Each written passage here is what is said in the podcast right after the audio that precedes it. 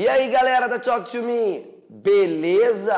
Terça-feira, vídeo novo, dica nova. Mas antes de dar essa dica para vocês, eu vou explicar um pouquinho como que eu faço. É o seguinte, antes de fazer qualquer vídeo, eu procuro em outros canais, outras pessoas, outros blogs, sites é, sobre aquele determinado assunto que eu vou passar. Para quê? Para não fazer o que eles fazem. Por quê? Porque na minha, na minha concepção de, de, de professor, é, é, lógico que a gramática é importante, gente. Como eu falei para vocês lá nos meus primeiros vídeos, a gramática ela é importante, mas para quem está começando a aprender, ela não é importante, ok? Então eu procuro olhar o que as pessoas fazem para não passar para vocês, para dar aquelas diquinhas para você associar uma coisa com a outra e ir levando, ok? Entendendo. Aí, quando mais para frente seu estudo já tiver mais aprimorado, tenho com certeza que você fala, porra, é verdade, agora eu tenho, puta, é por isso que usa. Então, na realidade, eu estou ensinando a como usar e não para que usar, ok? Ou por que usar, beleza?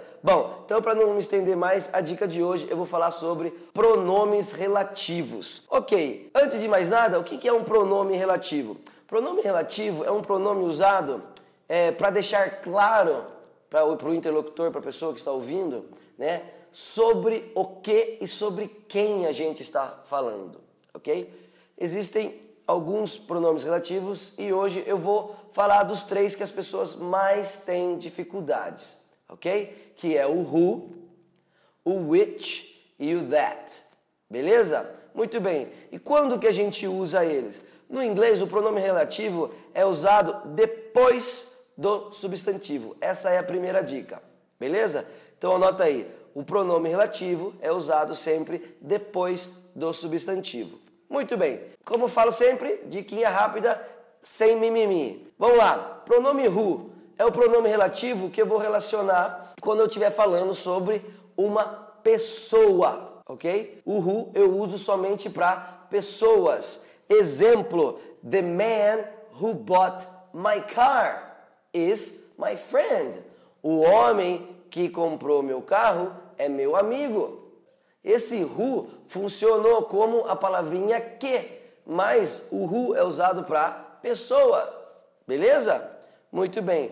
E o which, que muita gente confunde também. O which vai ser o pronominho relativo que também, usado para animais e coisas. Exemplo: The car which I bought was my friend's car. O carro que eu comprei era do meu amigo. Beleza? Então esse que é o which. The dog which I have is a pit bull. O cachorro que eu tenho é um pitbull. Simples, ok? Muito bem. E o that?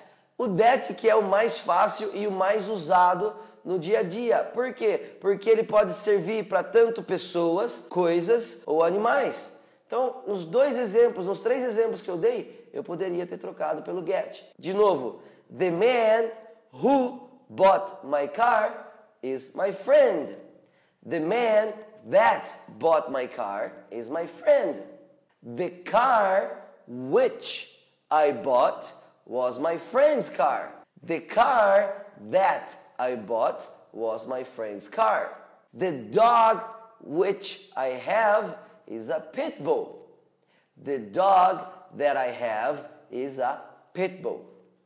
Então, esse, esses pronomes relativos, na nossa cabecinha, no nosso idioma, ele vai funcionar como aquele que, mas aquele que relacionando o substantivo né, sobre uma informação que a gente vai dar logo em seguida, tá? Não vou ficar falando aqui relative clause, Ixi, vi gente falando cada coisa, cara, que para quem está aprendendo, eu sinto muito, não é útil agora, tá? Ah, é legal saber os nomes tal, mas você não precisa saber como que chama. O negócio é saber que who você usa para pessoas, é aquela palavrinha que no meio da frase para pessoas, o which é a palavrinha que para animais e coisas, e o that é a palavrinha que, relacionando as duas coisas aí, para pessoas, para coisas e para animais. Simples, diquinha, ó, baba, para você começar aí 2016 já usando todos os pronomes relativos aí que eu falei sem problema nenhum. Ah, tem o whom, tá? Tem o whose, mas não é o caso agora. Eu tenho um vídeo sobre o who e o whom, que é esse aqui, ó Dá uma olhada nele depois que assistir esse aqui, desculpa o fundo, desculpa aí que a qualidade do vídeo não é tão boa, porque foi um dos primeiros, eu estava meio empolgadão aí na tecnologia acabei fazendo merda, né? Então não ficou muito legal o vídeo não, mas dá uma olhada nele que vai complementar, vai ajudar muito esse vídeo aqui. Beleza? Então espero que eu tenha ajudado vocês com essa dica. Não esqueça de compartilhar, não esqueça de dar um joinha. No inglês a gente fala thumbs up, que é o polegar para cima.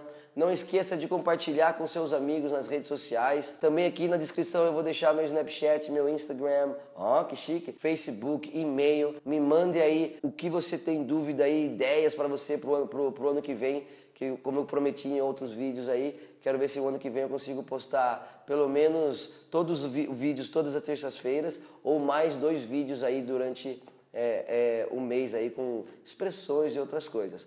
Beleza? Bom, então é isso, galera. Esse é o meu último vídeo do ano. Eu vou entrar de férias agora nos próximos 15 dias.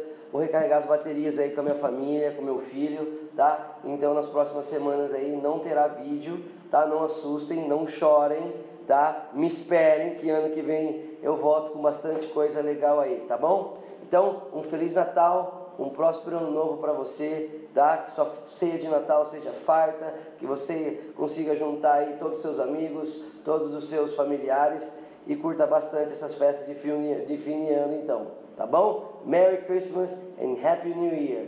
O ano que vem eu volto. Fui!